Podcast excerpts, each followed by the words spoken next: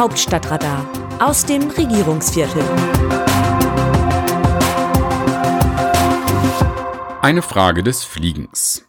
Olaf Scholz ist mit seinem halben Kabinett zu den deutsch-spanischen Regierungskonsultationen nach Galizien gereist in einem Flugzeug.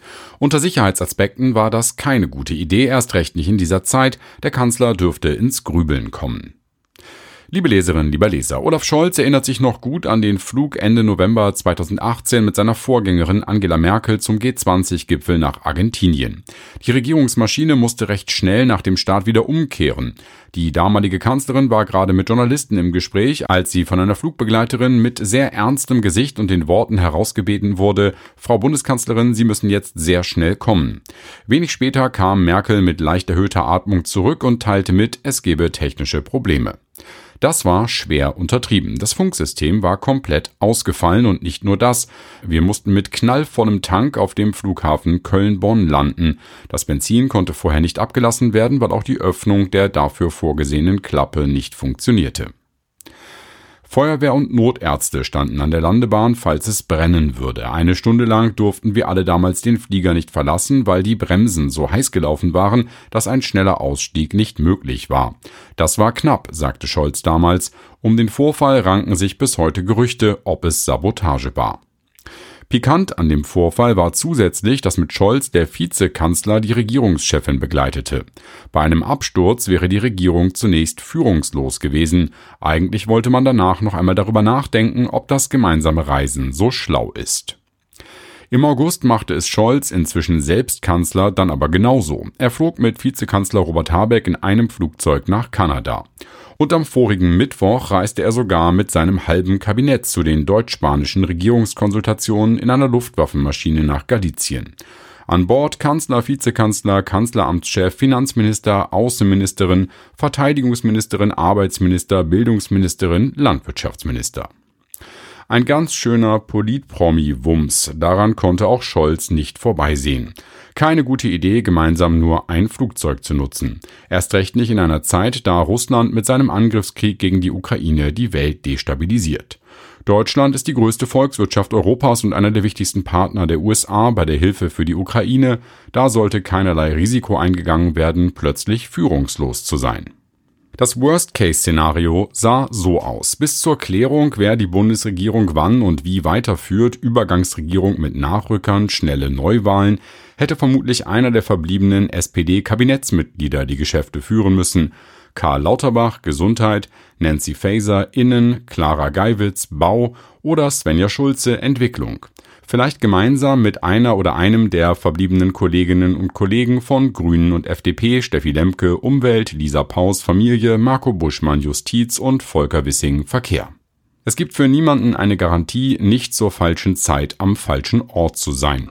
Im April 2010 war eine polnische Regierungsmaschine auf dem Weg zu einer Gedenkfeier in Russland beim Landeanflug im dichten Nebel und trotz Warnung russischer Fluglotsen abgestürzt. Alle Insassen starben, darunter Polens Staatspräsident Lech Kaczynski und seine Ehefrau, zahlreiche Parlamentarier, Regierungsmitglieder, ranghohe Offiziere und Journalisten.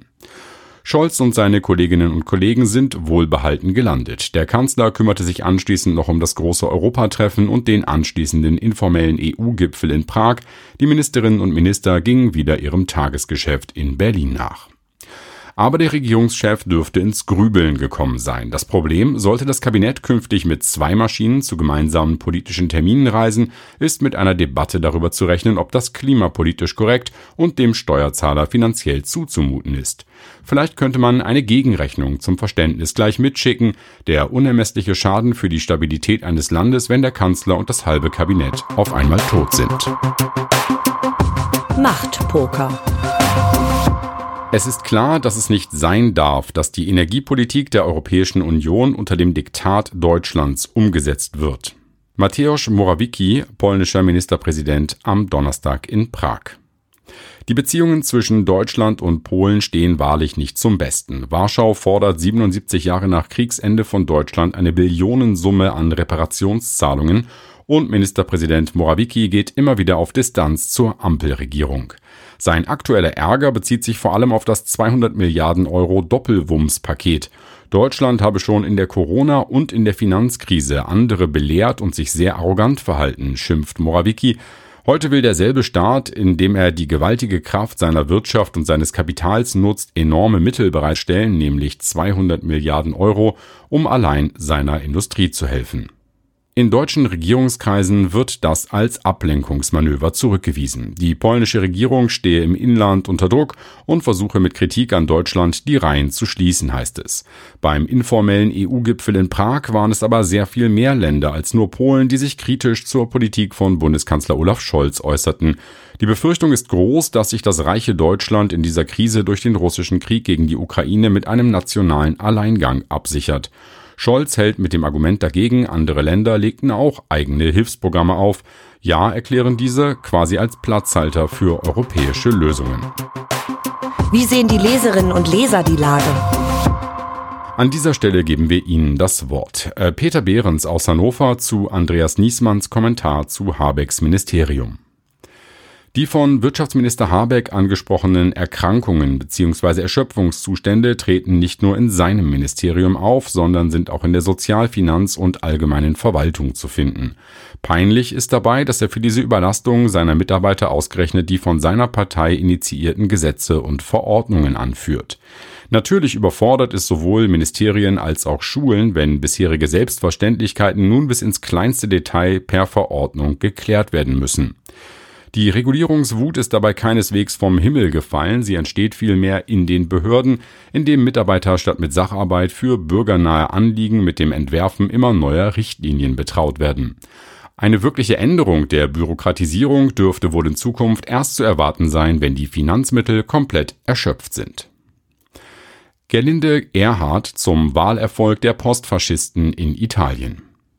Ich persönlich bin sehr enttäuscht über dieses Wahlergebnis, aber vielleicht sollte man die Wähler selbst befragen, warum sie so gewählt haben, wie sie gewählt haben, wohin geht die Zukunft von einem schönen Ferienland.